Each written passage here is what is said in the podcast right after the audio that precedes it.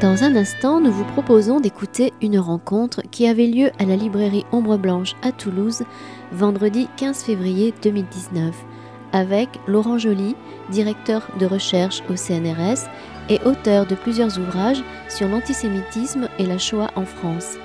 Il y présentait ce jour-là L'État contre les Juifs, Vichy, les nazis et la persécution antisémite, paru aux éditions Grasset, avec le soutien de la Fondation pour la mémoire de la Shoah.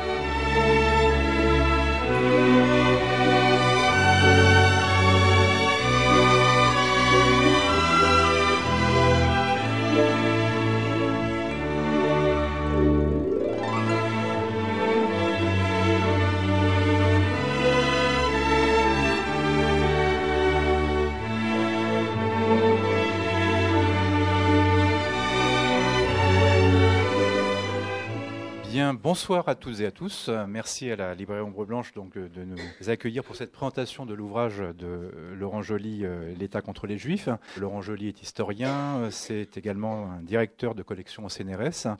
Et euh, il a consacré euh, ses recherches tout particulièrement à l'histoire de l'occupation, dont il est un des meilleurs connaisseurs, et en particulier sur la thématique de l'antisémitisme antisémitisme qui lui a permis de consacrer un certain nombre de recherches et d'études à différentes déclinaisons, à la fois une biographie comme celle de Xavier Vallat, mais également euh, deux ouvrages portant sur la dénonciation sous l'occupation, dénoncer sous l'occupation, euh, Vichy dans la solution finale, et euh, aussi, je le signale, un ouvrage de format album sur les, les collabos 13 portraits de collabos assez remarquables euh, qui étaient parus, alors j'ai plus la date, en 2011. Vous l'avez peut-être également euh, vu euh, sur vos écrans, puisque c'est un, animateur de l'histoire culturelle animée, autrement dit à travers des documentaires.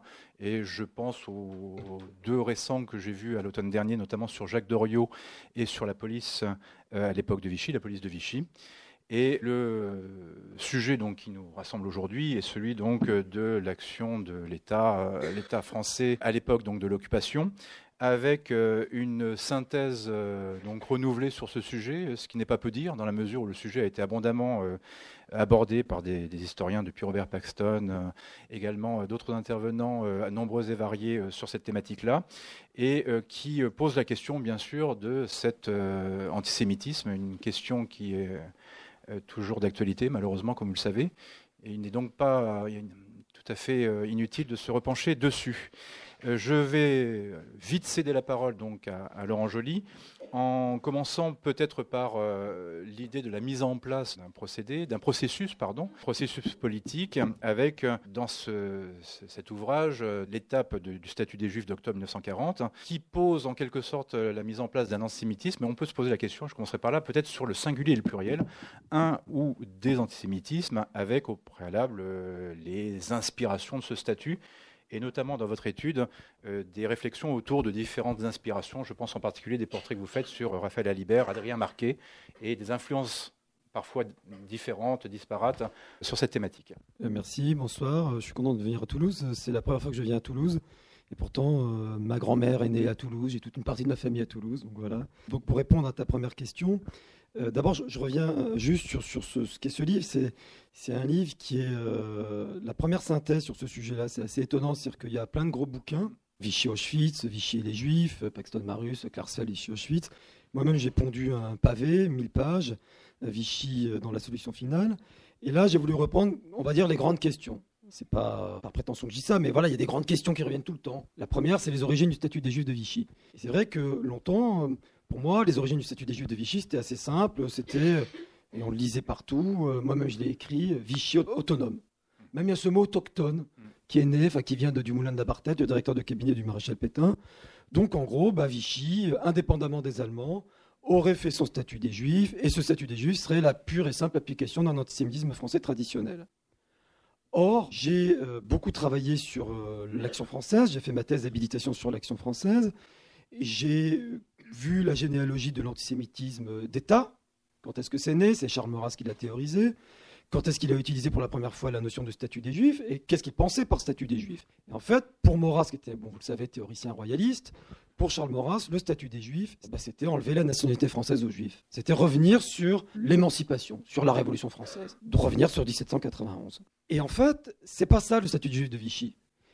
Alors même qu'il y avait autour du maréchal Pétain des antisémites de tradition. Raphaël Alibert, le garde des Sceaux, était un antisémite de tradition, euh, royaliste, euh, inspiré par Charles Maurras.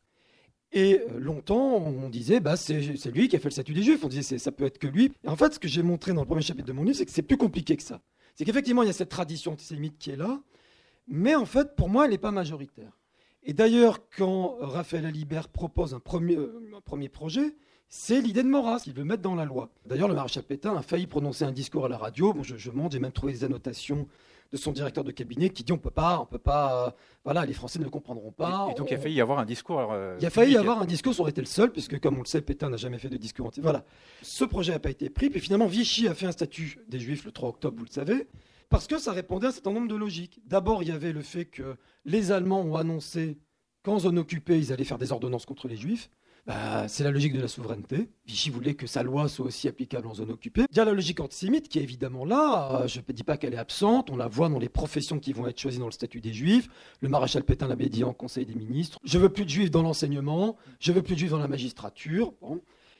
Et euh, il y a euh, aussi une logique de tout simplement de collaboration qui commence à ce moment-là. c'est assez évident, mais ça n'avait jamais été montré comme je le montre, parce que je montre qu'en fait, celui qui a porté le statut des Juifs, Marcel Pérouton, euh, ministre de l'Intérieur, son prédécesseur Adrien Marquet, c'est des purs opportunistes. C'est des gens qui se disent, ben voilà, l'Allemagne a gagné la guerre, les Allemands sont obsédés par le statut des Juifs, il y a les lois de Nuremberg, donc il faut faire comme les Allemands, il faut faire une loi raciale. Donc vous voyez, le statut des Juifs, c'est le résultat de tout ça. Une logique antisémite, une logique de collaboration, et la logique de souveraineté. Et ces trois logiques-là, bah c'est Vichy. Et c'est Vichy tout le temps, on va en parler, 42, les rafles, etc. Ah, il y a un terme extrêmement euh, parlant euh, dans ceux qui viennent d'être évoqués, c'est précisément le terme de souveraineté. On se rend compte que pour exister et donc avoir l'expression d'une puissance et d'un pouvoir et d'une reconnaissance, cela passe donc par l'antisémitisme. C'est la souveraineté en fait. Vichy existe notamment par rapport à ça. Oui, parce qu'il faut, faut s'imaginer ce que c'est Vichy. Vichy, c'est pas c'est pas le parti de la trahison, comme on l'a souvent dit, des gens qui auraient déjà eu des relations avec les Allemands. Euh, au départ, euh, quand euh, les Allemands s'installent en zone occupée, ils sont pas vraiment d'interlocuteurs. Pierre Laval, ne faut pas imaginer qu'il connaissait plein d'Allemands, qu'il avait préparé son coup. Donc il faut essayer d'improviser des négociations.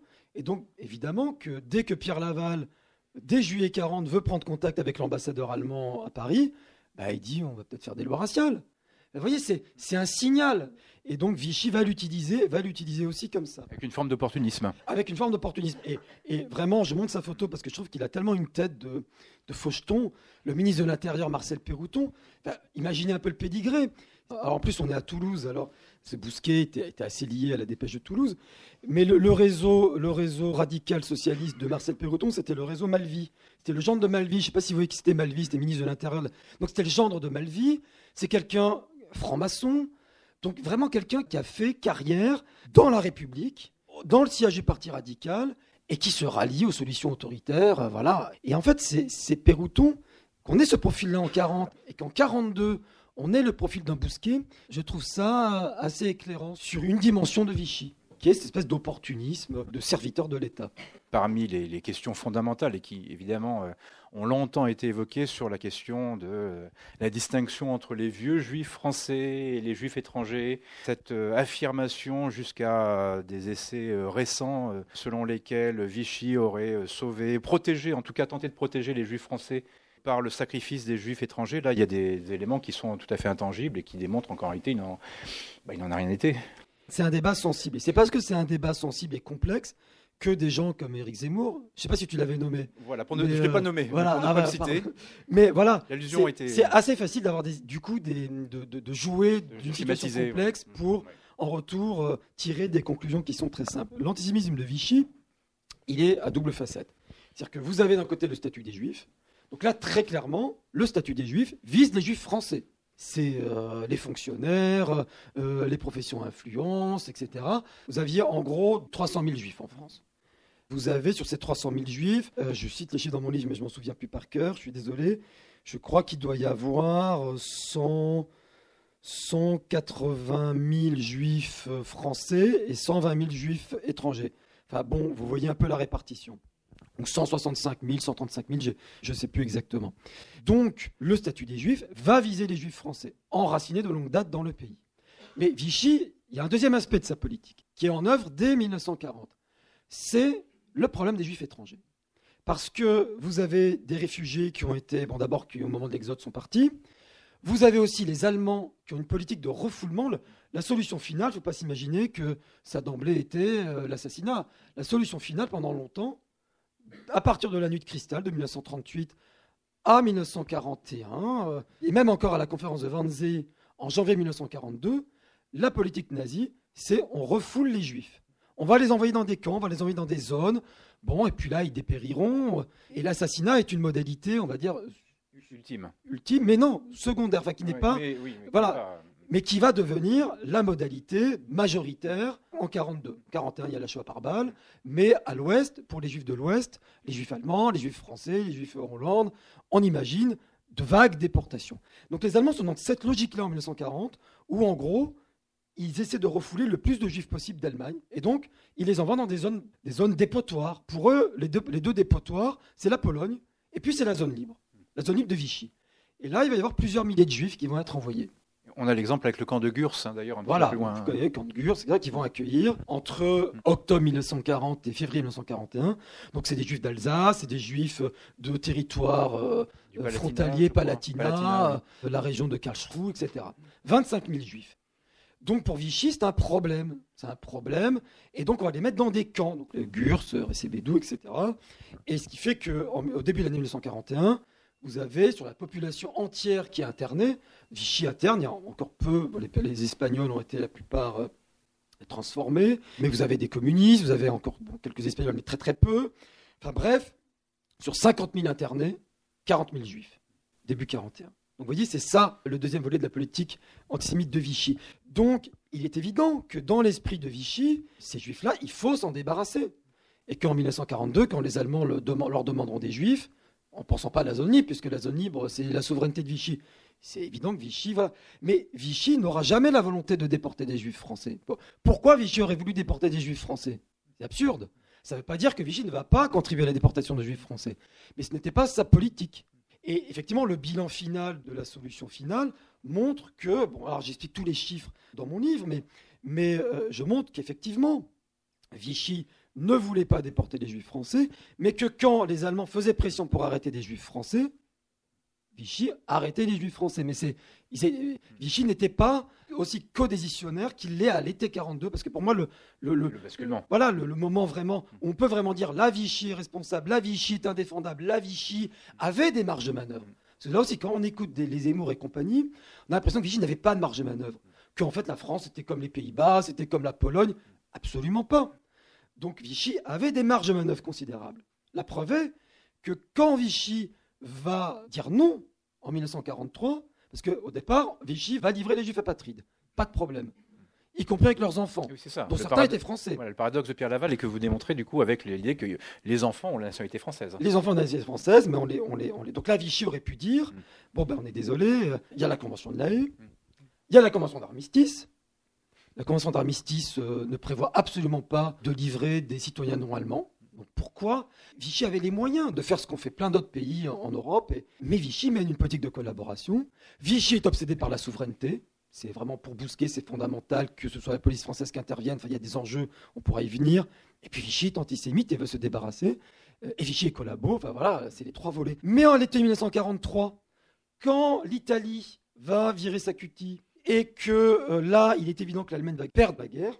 Laval, qui avait promis, qui avait même signé un décret de dénaturalisation collective des Juifs. Alors là, il y a une idée reçue là-dessus que je démontre complètement dans mon livre. Parce que l'idée reçue, c'est de dire ah ben oui, mais parce que euh, il y a eu l'Italie, bon, c'est vrai. Et Pétain finalement a dit non parce que il y a eu euh, un représentant du pape qui est venu le voir. Bon, la vérité, c'est que Vichy a signé un décret de, dénaturalisation des Juifs. Donc Vichy a accompli cet acte-là.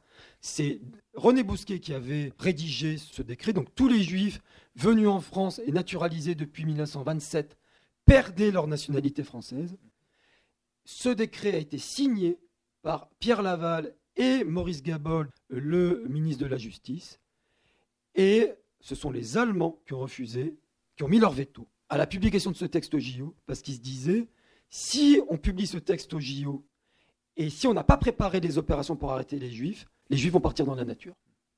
Donc vous voyez, c'est un mauvais calcul des Allemands qui explique pourquoi cette loi de Vichy n'est pas parue au JO. Et alors après, effectivement, quand il y a le renversement des alliances, que, enfin, la volonté de renversement des alliances de l'Italie fasciste, que Mussolini a renversé, là, on est en juillet 43, on est en août 43, et là, Pierre Laval va jouer les, imbéciles avec les Allemands en disant Ah bon, cette loi devait s'accompagner d'arrestations, je ne savais pas, etc., etc. Et là, il n'est pas d'un fou, il n'a pas envie de tremper dans, un. Parce que là aussi, j'ai un chapitre dans mon livre qui est intitulé Qu'est-ce qu'on savait mm. Et d'ailleurs, c'est pour ça que Mussolini, qui avait promis aux Allemands qu'il allait leur livrer les Juifs euh, de la zone d'occupation italienne, euh, quand ces diplomates viennent dire à Mussolini Bon, euh, là, il ne faudrait peut-être pas qu'on se mêle de ce crime allemand parce qu'on pourrait avoir des problèmes. Donc, bien évidemment qu'à Vichy, on savait, on ne connaissait pas forcément le détail des chambres à gaz, etc. Mais on savait évidemment que les Juifs étaient anéantis en Pologne. le nom d'Auschwitz était connu à ce niveau-là d'information. Donc voilà, Pierre Laval dit non à ce moment-là, ce qui ne va pas empêcher que quand les Allemands vont donner l'ordre à Vichy, notamment après le renvoi de Bousquet, remplacé par Darnan, qui a un État milicien, ben là, Vichy à Bordeaux, on connaît l'histoire de Bordeaux, Maurice Papon, tout ça est connu, eh ben on arrête des juifs français. Mais les Allemands ne feront pas de grandes rafles des juifs français à Paris, parce que les Allemands se disaient, il faut aussi imaginer que les nazis étaient aussi pragmatiques par certains côtés.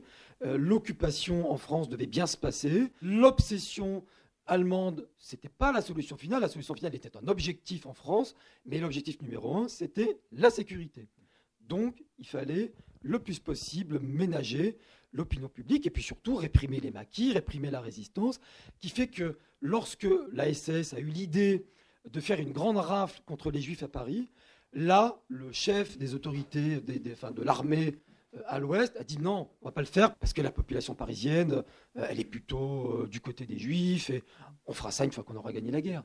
Donc vous voyez comment, sachant qu'évidemment le débarquement aurait lieu là, c'est la, la, France, c'est le lieu stratégique numéro un en Europe par rapport au combat avec les Anglais et les Américains. Donc, donc la solution finale, ça venait après. Et c'est ça qui explique le bilan de la solution finale en France. C'est pas Vichy qui a essayé de protéger les juifs français en sacrifiant les juifs étrangers. C'est que les Allemands ont arbitré. Et quand Laval disait Bon, ben moi j'ai un problème avec mon église, je peux pas tout de suite vous livrer, parce qu'il y a eu des protestations à l'été 1942, je peux pas tout de suite vous livrer les juifs naturalisés, mais je vais quand même vous les livrer. Les Allemands, à chaque fois, l'arbitrage au sommet de Himmler, il disait aux représentants des affaires juives à Paris Bon, on ménage Laval.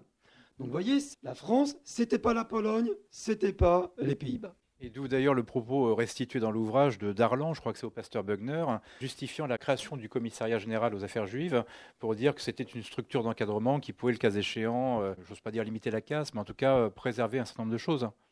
Alors moi, j'interprète pas ça, j'interprète pas de la même manière euh, que vous, parce que quand Darlan dit ça, moi j'ai plutôt le sentiment qu'il se justifie et en fait il utilise déjà la justification de Vichy. C'est-à-dire que le pasteur Bogner, qui est une autorité morale majeure en France, qui est le chef de l'église protestante, mais qui est aussi un de ses amis proches, ils ont fait l'école navale ensemble. Donc quand Bogner vient lui dire, enfin vous allez créer un commissariat général aux questions juives, c'est quand même inadmissible, Darlan dit, ah mais ça mon cher ami c'est pour sauver les juifs français. Alors que c'est absurde, puisque le commissariat aux questions juives est un outil de persécution, de spoliation, et la plupart des gens qui vont être exclus, spoliés par l'action du commissariat aux questions juives, c'est des juifs français. vous voyez, et ça, justement, je trouve ça très intéressant ce genre de justification, parce que c'est toujours ces justifications qui vont venir qu'on va retrouver à la libération. Oui, tout à fait. Et qu'on va retrouver après dans les travaux de Robert Aron, etc.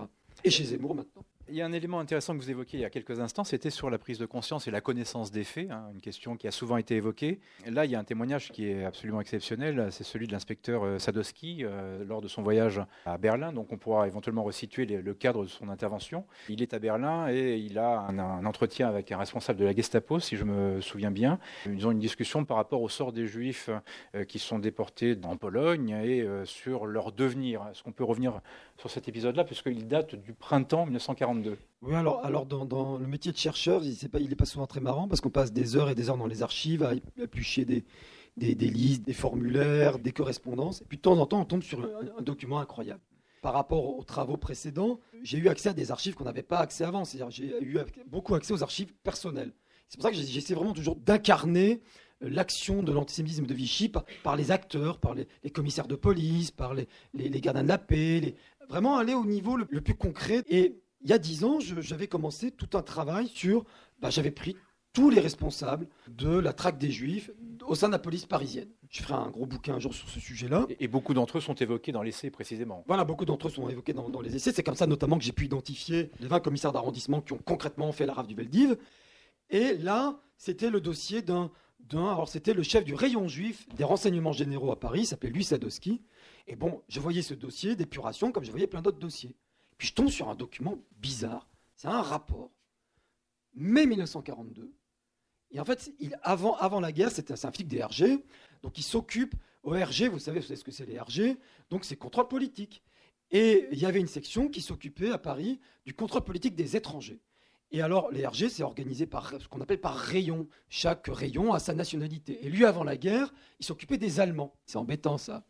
Et donc, euh, dès que les Allemands arrivent, ben, ils essayent d'avoir des informations sur euh, les militants anti-nazis. Et donc, il va se trouver, alors que c'est un bon collabo, hein, il s'occupait du rayon allemand avant la guerre, mais évidemment, on s'occupe plus du rayon allemand euh, sous Vichy. Donc, on va lui confier un nouveau rayon qui s'appelle le rayon juif. Et donc, il s'occupe des juifs. Et c'est pour ça que j'ai vu son dossier. Mais il, va se retrouver embarqué dans une affaire, arrêté par la Gestapo pour être interrogé en avril 1942 sur des affaires d'espionnage, d'anti-nazis. Et c'est clairement un collabo. Et donc, du coup, il se retrouve dans une prison à la Gestapo. Il va rester six semaines. Au bout d'un moment, ben, ces géoliers qui sont des tout petits officiers de la Gestapo, c'est des, lieutenants, des sous-lieutenants, c'est vraiment les nazis policiers de base, les petits policiers allemands de base eh ben, ils, le prennent en sympathie, puis ils vont lui faire visiter un peu Berlin. Bon, alors c'est assez amusant, il décrit tout euh, dans son rapport, et puis à un moment donné, ils lui font visiter le quartier juif. Et il reste encore des juifs à Berlin, il en reste 63 000 en avril 1942. Alors là, Sadowski, alors c'est pour ça qu'il a tout écrit comme ça, parce qu'il écrivait comme un journal. Alors, il pose des questions parce que c'était un policier très. Euh, et alors, mais, mais ces juifs, là, qu'est-ce que vous en faites? Alors, il dit bon, ces juifs, ils vont pas rester encore très longtemps à Berlin. Parce que la volonté de notre Führer, c'est de, euh, d'exterminer la race juive à jamais. Et euh, d'ici un an, il n'y aura plus de juifs en Europe. Et ça, c'est incroyable parce que ça, c'est Lord Himmler. Et il écrit ça comme ça. Et alors, il est étonné, puis il dit Ah bon? C'est ça la politique allemande? Moi, je pensais que vous vouliez créer un État juif. Non, non, non, non. La politique, euh, c'est la destruction à jamais de la race. Et il écrit ça dans son rapport qu'il confie à ses supérieurs voilà, donc autour de ce document, j'ai fait un livre qui s'appelle Berlin 1942. Mais voilà, mais ça, c'est un document comme ça, on n'en découvre pas, pas tous les jours. Euh, donc c'est vraiment un rapport, un rapport absolument sensationnel. Je cite votre extrait. Euh, au nom, me répondit-on, ce n'est pas l'intention du chancelier Hitler, mais au contraire celle de la destruction complète et à jamais de la race. Dans le gouvernement général, les juifs ne vivent pas longtemps.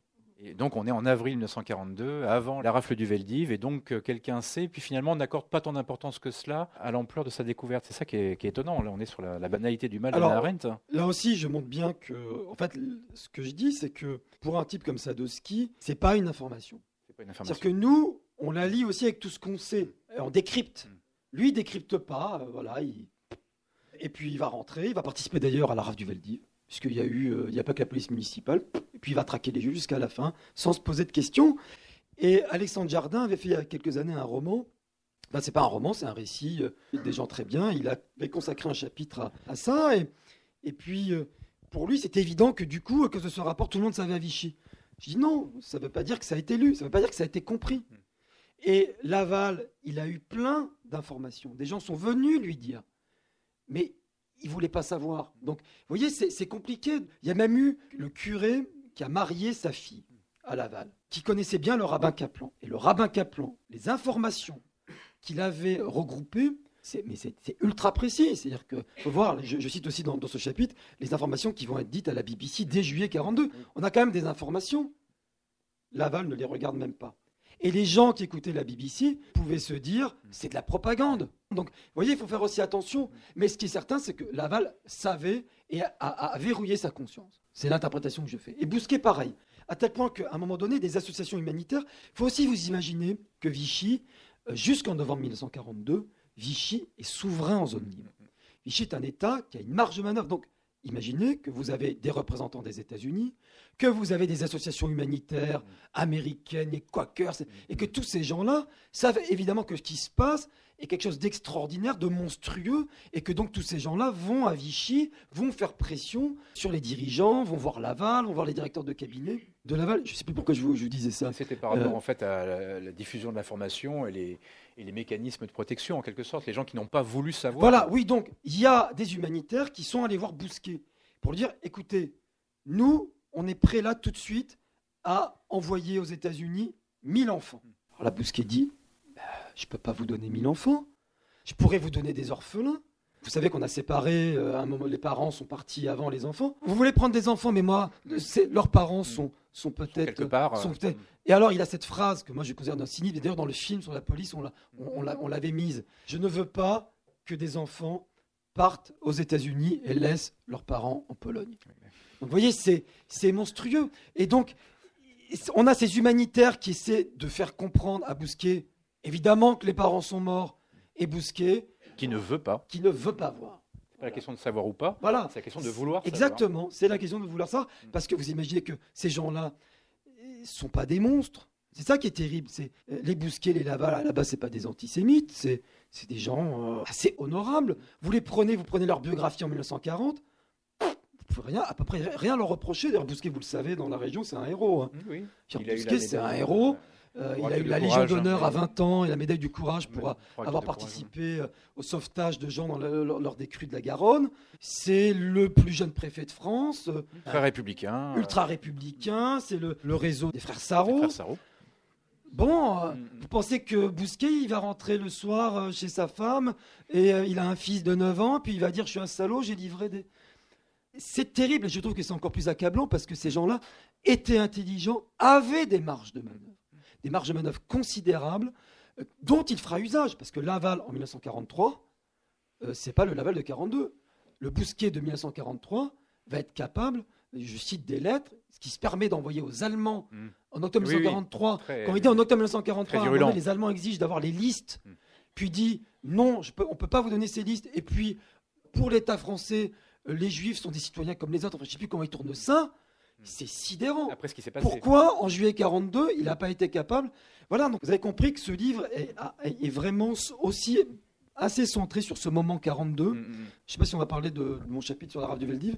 Il y a un moment où Vichy a vraiment eu une, une- une marge de manœuvre et un moment où Vichy a commis le pire. Parlons-en parce que c'est quand même le point quand même euh, qui aujourd'hui encore est le plus symbolique et, le plus cruel, celui de la rafle du Veldiv. Moi, ce qui m'a fait réagir aussi en lisant ce- cet ouvrage, c'est de voir les réactions d'abord de la hiérarchie euh, policière, ceux qui sont à différents stades de responsabilité, et puis aussi euh, ceux qui refusent d'obéir à des ordres qui leur semblent indignes. Alors, j'avais noté l'exemple, ce qui sera un moyen d'entrer dans la rafle du Veldiv, l'exemple du général de Saint-Vincent, qui est le chef militaire de la place de Lyon et qui dit en gros mes hommes ne sont pas faits pour ça, on on va pas les, les mobiliser pour rafler des gens, et qui du coup est démis de ses fonctions.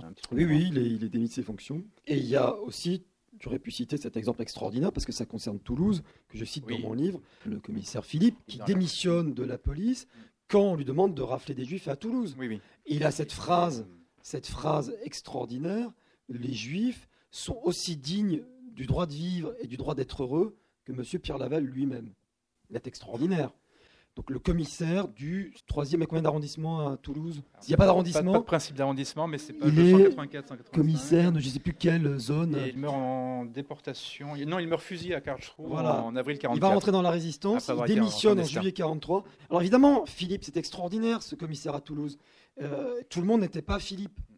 Mais on pouvait, sans être un héros, c'est ça que je montre, euh, parce que Philippe c'est un cas unique, on pouvait ne pas euh, appliquer les ordres à minima et, et sauver des gens. Il y a aussi l'exemple de, des inspecteurs de Nancy euh, qui, Voilà, euh, qui vont aussi prévenir, euh, qui- Mais en fait, pour, prévenir la veille de la rafle. Quoi.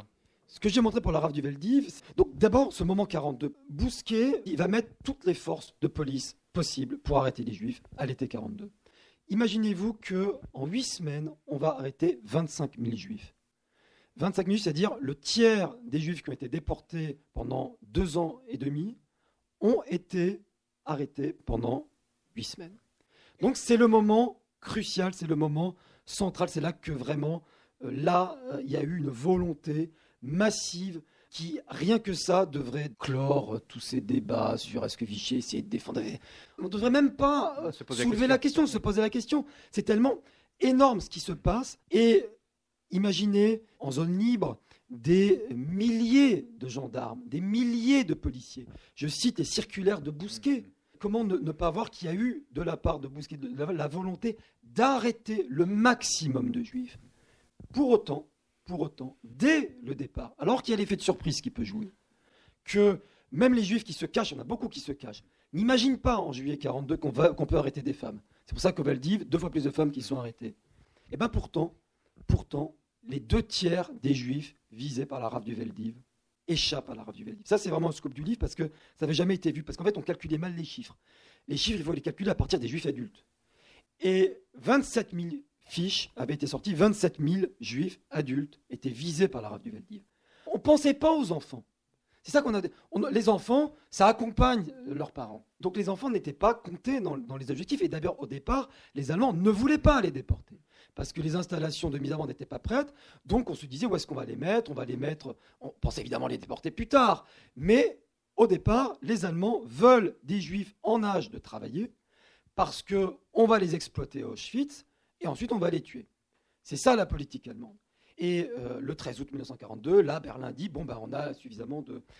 Et donc, 16 et 17 juillet 1942, c'est des agents ordinaires de l'État qui ont fait la rafle. Essentiellement, c'est la police municipale. Il y a eu des fuites. Il y a des commissaires d'arrondissement. Je, je- je donne des exemples d'un arrondissement à l'autre. Je vois que dans un arrondissement, vous avez des commissaires qui ont dit bon, ben, c'est vraiment pas vraiment notre boulot euh, de faire ça. Faites-le. Il n'y a pas un policier qui va dire ne, ne- ne- ne faites pas. Mais, mais il y a de Mais grosses différences euh, d'action. Mais voilà. Et d'autres qui disaient, les gars, faut y aller à fond. Il y en a qui ont donné l'ordre, et ça c'est fondamental parce que tous les juifs, et même la majorité, ne pouvaient pas se cacher. Mais certains sont restés cloîtrés chez eux. Il y en a qui ont donné l'ordre à leurs policiers de défoncer les portes. Et a qui ont dit, bon, vous défoncez pas les portes. Oui. hein. Voilà. Et qui revenaient, et les juifs restaient chez eux. Et ça, ça, ça crée, ce qui fait d'un arrondissement à l'autre, j'ai parfois des, des résultats, 60% dans le 12e arrondissement, 20% dans le 20e. Et dans le 20e, là j'ai un commissaire d'arrondissement qui a prévenu, là je sais qu'il a prévenu des juifs allemands, donc des juifs qui étaient visés par la rafle. Donc voilà, c'est ces marges de manœuvre-là, puis aussi au niveau des gardiens de la paix. Toute l'histoire policière de la radio Eddy n'avait jamais été racontée en fait. Donc on avait des idées reçues, on se disait, bah, tiens, c'est des miliciens, Ce qu'on voit dans certains films d'ailleurs. Ouais, c'est des erreurs, Bah, c'est terrible, c'est des agents euh, de la police municipale. Et dans l'esprit de la police municipale, il fallait pas que cette rafle perturbe leur travail ordinaire. Donc il fallait pas que tous les policiers aillent arrêter des juifs, parce que sinon, vous pouvez plus arrêter des gens qui pillent, qui, volent à l'étalage, vous pouvez plus faire le- la circulation. C'est pour ça que la rafle du Valdiv, elle a duré un jour et demi. Et c'est pour ça que chaque équipe avait une douzaine de visites domiciliaires. Donc quand vous avez une douzaine de visites domiciliaires à faire, vous êtes deux, sans prendre le moindre risque, vous pouvez dire je repasse dans trois heures. Si la famille juive, elle a compris, la plupart du temps elle comprenait, elle se carapatait, le chef d'équipe qui a dit ça risque pas d'être dénoncé par son collègue et risque pas d'être engueulé par son brigadier parce qu'il dira à son brigadier je suis désolé mais j'avais dix autres visites à faire. Donc vous voyez, c'est ça la, des comportements qui ont été répandus.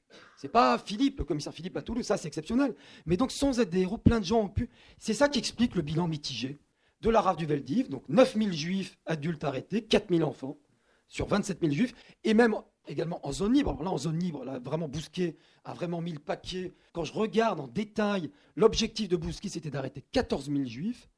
Là, pour la rafle, du 20 la fameuse rafle du 26 août, 6 600 juifs ont été arrêtés.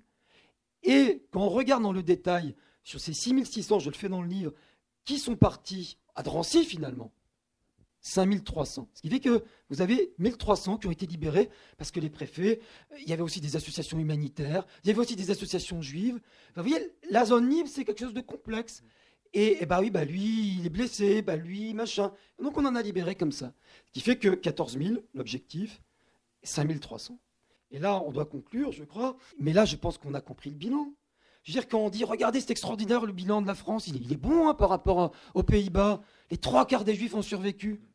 Eh ben, pourquoi les trois quarts des Juifs ont survécu? Ben voilà, je vous ai donné euh, la raison. C'est que dès le départ, dans- du fait d'avoir confié à l'appareil d'État ordinaire, à des agents ordinaires de l'État, ben, ça fait qu'on ne pouvait pas s'attendre d'eux à des rendements. Et puis les Juifs avaient avait des ressources, la population environnante, l'environnement n'était pas hostile, et c'est tout ça qui explique le fait que plus de 200 000, moi je ne raisonne jamais en termes de pourcentage, je déteste ça parce que on pourra poser des questions, ça ne tient pas la comparaison avec les Pays-Bas, les trois quarts qui ont survécu en France, les trois quarts qui ont péru avec les Pays-Bas, ça ne tient pas, bon les chiffres, il faut, comparer les chiffres. Donc 200 000 juifs, un peu plus de 200 000 juifs ont survécu, 74 150 ont, ont été déportés, c'est un chiffre énorme, et c'est un chiffre, et là j'insiste là-dessus, qui a été considéré comme bon par les Allemands. Les Allemands voyaient que 80 convois sont partis. C'était bien. 25 convois sont partis de Belgique. 100 convois sont partis des Pays-Bas. Pour un pays qui était 13 fois plus grand que la Belgique et 12 fois plus grand que les Pays-Bas, c'était bien de Berlin. Donc vous voyez le, le, piège, là-dessus je suis totalement paxtonien, c'est une illusion, c'est une illusion de réfléchir en termes de statistiques, on, perd de vue l'essentiel. Voilà, je m'arrête là, je pense qu'il faut... Oui, euh, merci pour cette intervention, on a certainement, je pense, un certain nombre de questions de la part du public. Vous écoutez Laurent Joly, auteur de l'ouvrage L'État contre les Juifs, Vichy, les nazis et la persécution antisémite, édition Grasset, à la librairie Ombre Blanche à Toulouse, le 15 février 2019.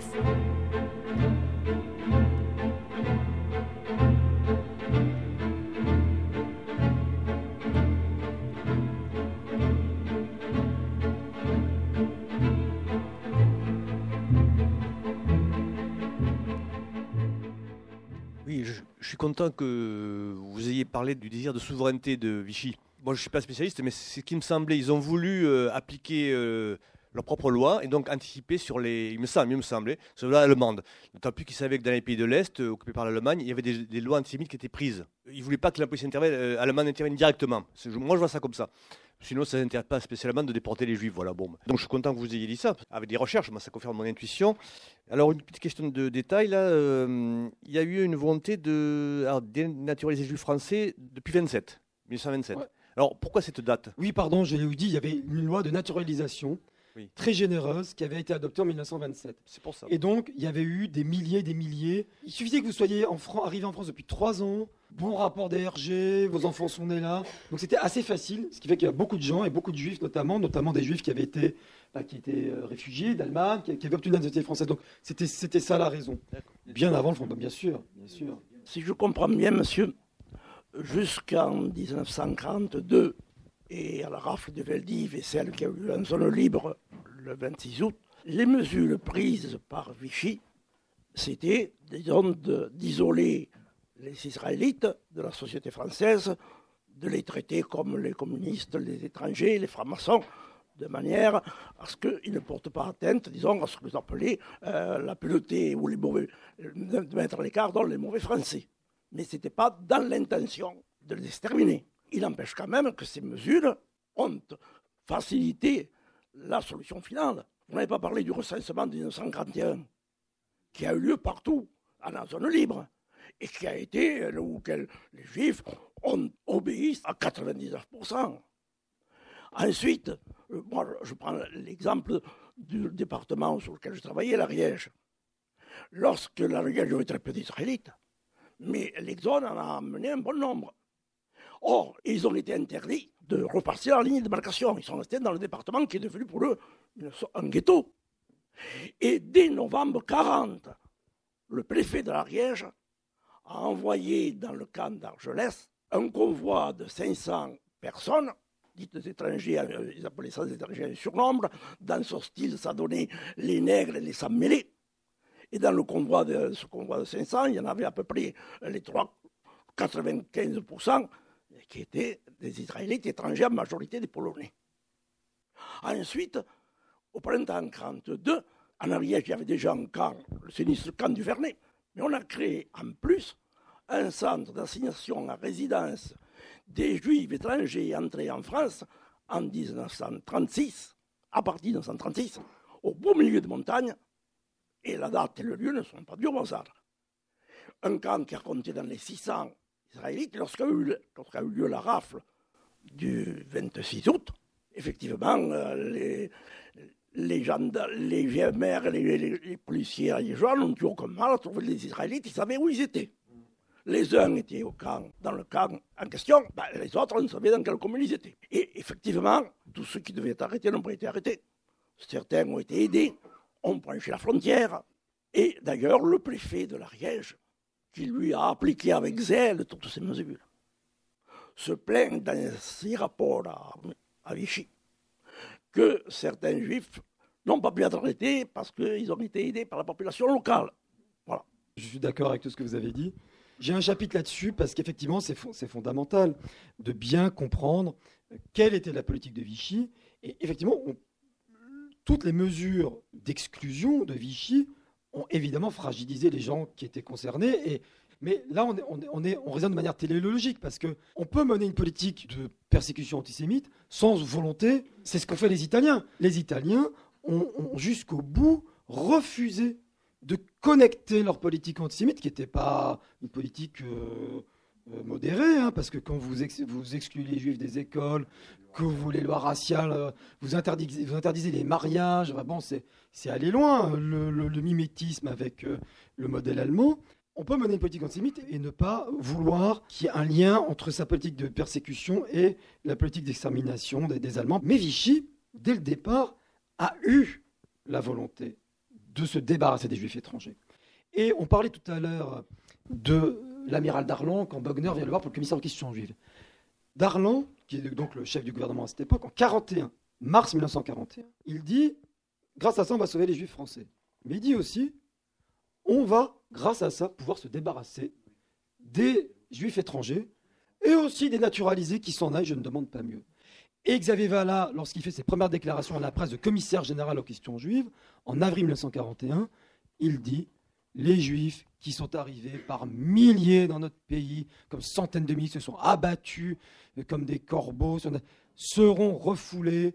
Euh, voilà. Donc, Vichy s'est inscrit dans la perspective nazie très tôt la persistance euh, du discours euh, euh, Pétain a essayé de sauver les juifs français, etc. On a parlé d'Éric Zemmour.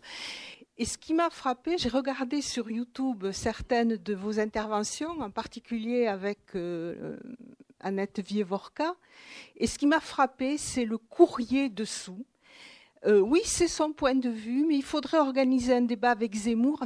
Comme si euh, les deux points de vue se, valaient. Moi, j'en ai été très, très étonnée parce que je pensais vraiment que le discours de Zemmour, c'était d'un homme d'extrême droite, enfin, avec toute cette tradition euh, vichiste et tout.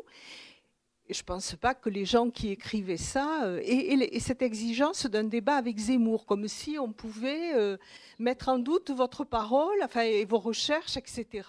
C'est terrible ce que vous dites parce que euh, c'est symptomatique de l'ère de confusion dans laquelle on vit. Encore hier, je faisais une radio et on me, pose encore des questions sur Zemmour. Pourquoi vous n'avez pas voulu débattre avec Zemmour? Vous voyez, comme si c'était le, c'est lui qui fixe les termes de la discussion, du débat. C'est incroyable. Et on en est réduit là. Et euh, on en est là. Et ce qui fait que mon attaché de presse a tout fait pour organiser un débat avec Zemmour. Ça s'est pas fait, heureusement. Parce qu'évidemment, on joue, on joue de sa notoriété. Et c'est terrible. J'étais la semaine dernière à Clermont-Ferrand. Et un lycée, un bon lycée, vous voyez, le lycée les bonnes familles. Et alors le prof, très sympa, il me dit, euh, vous savez, euh, moi je prépare mes, élèves à Sciences Po. Et c'est fou, le nombre d'élèves. On leur demande, vous savez, pour la préparation à Sciences Po, il faut lire un livre. Ou deux, enfin je sais pas, puis on fait des fiches. Je sais pas si tu, fais ça avec tes, élèves. J'espère que tu n'es pas dans la même situation que ce collègue. Il dit le nombre d'élèves qui ont lu Zemmour, qui me disent c'est formidable et tout.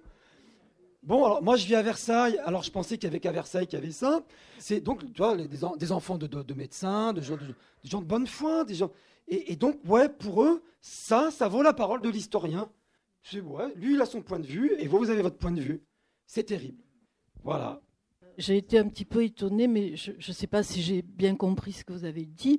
J'ai entendu que vous disiez que Bousquet et Laval ne voulaient pas savoir, c'est-à-dire qu'il y avait une forme de déni par rapport à ce qu'ils savaient, mais ils ne voulaient pas le savoir, qu'ils n'étaient pas réellement antisémites.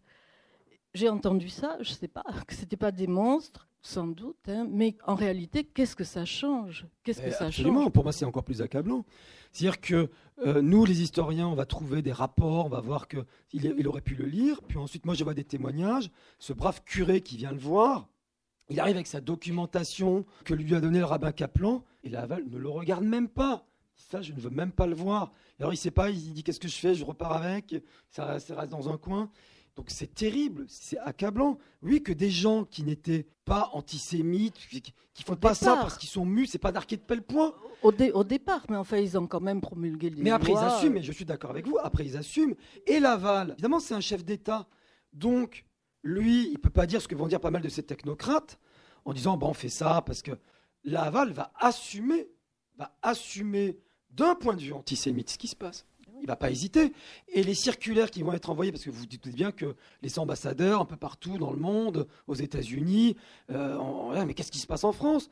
Donc, il y a eu des textes qu'on appelle euh, des éléments de langage qui ont été envoyés dans toutes les ambassades à travers le monde. Et c'est Laval qui a signé le texte. C'est une profession de foi antisémite. Donc, voilà.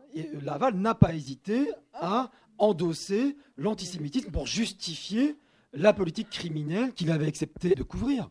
Darky de Pellepoix, c'était le commissaire général aux questions juives. Vous savez pourquoi je dis ça? Parce que moi, je trouve que c'est trop facile de faire comme l'a fait le président Macron le 16 juillet 2017, où il a fait un beau discours sur la rave du Veldiv en disant le Veldiv, c'est l'antisémitisme. C'est l'antisémitisme, l'antisémitisme, l'antisémitisme. Darky de Pellepoix, qui est cité trois fois dans le discours, Céline, Brasiac, etc. Comme si ces gens, on les mettait complètement à l'écart, c'est des antisémites, ils ne sont pas comme nous. Je suis désolé, Darky de Pellepoix, il a été écarté par Bousquet au moment de l'organisation de la radio Veldiv parce que c'était pas, c'était un truc important. Et ceux qui ont fait ces grandes mesures, c'était des gens qui appartenaient à l'appareil d'État le plus haut, qui étaient des hommes qui avaient une, grande expérience. Ils n'appartenaient pas à la tradition antisémite française. Donc, on peut commettre le pire sans être. Voilà, c'est trop facile de dire ils sont pas comme nous, c'était des antisémites, c'était les Céline et Darky de Pellepoix. Donc, c'est aussi pour ça que j'ai vraiment mis, l'accent sur ça, parce que c'est trop facile. On peut commettre le crime en s'aveuglant, en étant lâche. C'est ça que je veux montrer aussi. Euh, Moi, je l'ai trouvé un peu contradictoire, votre discours. En insistant sur le fait que Laval et, et Bousquet, euh, finalement, c'était des gens très bien au départ. Et puis, brusquement, euh, comme ça, ben, ils sont. Je suis d'accord avec vous j'ai forcé le trait. C'est juste que vous arrêtez la biographie de l'un et de l'autre en 1940. Objectivement, on n'a rien à leur reprocher. Donc, qu'est-ce qui explique J'essaie d'expliquer ce qui, dans leur mécanisme, leur mécanisme psychologique, explique pourquoi ils sont allés là. Pour moi, il y a beaucoup de choses qui les rapprochent tous les deux. D'abord, il y a un ego et un hubris effroyable. Que ce sont des gens qui sont totalement convaincus d'avoir raison et que eux vont résoudre les problèmes. Les Allemands nous demandent tant de juifs, on- on va leur donner tant de juifs, mais au final, grâce à nous, parce qu'on est des grands patriotes, ces gens-là se disaient très patriotes, la France aura la meilleure situation possible en Europe, après l'Allemagne. Donc il y a un hubris incroyable, il y a une culture radicale, mais dans le très mauvais sens du terme, c'est-à-dire qu'on peut toujours s'arranger. C'est-à-dire que pour tout se négocie. Euh, Quand Laval va livrer 40 000 juifs, les Allemands demandent des travailleurs français pour aller en Allemagne. Alors 250 000 travailleurs, allez, si je vous donne des juifs. Vous voyez Et après, pour le justifier, ils ne vont pas hésiter à faire de l'antisémitisme. Je ne sais pas si vous voyez le cheminement, mais il faut, lire ce que j'écris sur eux parce que je trouve que c'est encore plus accablant que si ça avait été Darquet de Pellepoix aux manettes. Mais c'est pas Darquet de Pellepoix qui est aux manettes. C'est des gens qui sont ultra compétents et c'est surtout des gens qui peuvent mettre en branle l'appareil d'État. Si ça avait été Darky de Pellepoix et sa police et ses, ses 30 bonhommes euh, bousqués, imaginez qu'on a affaire à quelqu'un d'une grande envergure. hein. Il a 33 ans. Et lui, il va se faire obéir des préfets. En 40, en 41, les Allemands, ils intervenaient directement. Vous voyez la, la photo qui est encore de mon livre? Vous avez des soldats allemands et des policiers français qui sont en train de faire une rafle. Ça, c'était jugé très humiliant. Très humiliant pour la police française. Bousquet, il dit, moi, avec moi, il n'y aura plus ça. Avec moi, il n'y aura plus ces opérations mixtes humiliantes. Je vais restaurer votre honneur administratif. Mais pour ça, il faut faire du sale boulot. Du sale boulot. Voilà. Et donc, il faut arrêter des juifs. Il faut arrêter des communistes. Donc, vous voyez, il y, y a un vrai dévoiement. La thèse de mon livre, c'est ça, c'est un vrai dévoiement du service de l'État. C'est ça, Bousquet. Ju- Juste pour donner un autre exemple un peu de, du caractère de folie qui nous dépasse complètement, moi j'ai travaillé sur les carnets de la fille de Laval et j'ai connu la meilleure amie de José Laval qui s'appelait Fernande Goldschmidt, une amie d'enfance qui était, qui était juive. Et avant de se faire recenser, au moment du, de recensement, Fernande Goldschmidt s'est dit qu'est-ce que je fais? Et naturellement, elle est allée voir son ami, José Laval, et elle lui a dit dis-moi ce que je dois faire. Et la fille de Laval a réfléchi deux minutes et elle lui a dit à ta place, je n'irai pas. Voilà. C'est un signe pareil. Son frère était prisonnier de guerre en Allemagne. Et la mère de Fernand de Goldschmidt avait écrit à Madame Laval pour lui demander de faire libérer son fils d'Allemagne. Et Madame Laval a répondu donc à la mère de Fernand en lui disant Il est mieux là-bas qu'il reste là-bas.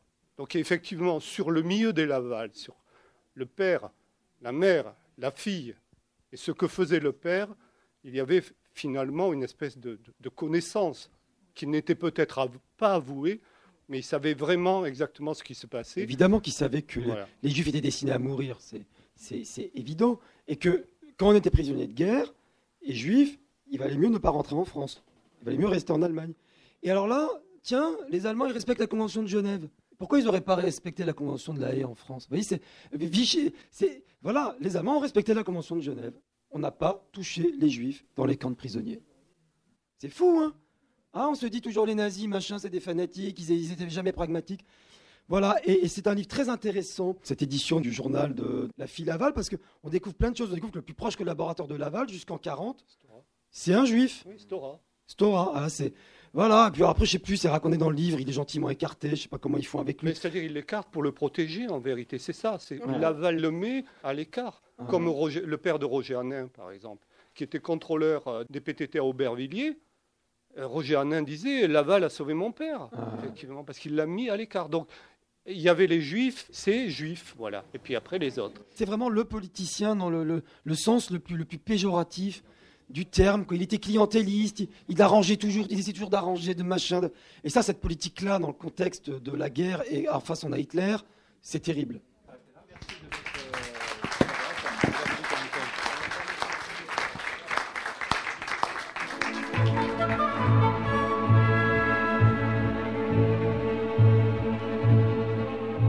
L'ouvrage de Laurent Joly, L'État contre les Juifs, Vichy, les nazis et la persécution antisémite, est édité chez Grasset.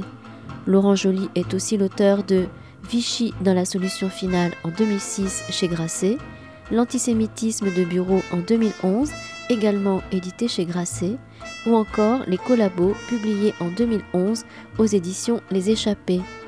Vous venez d'écouter une rencontre enregistrée à la librairie Ombre Blanche vendredi 15 février 2019.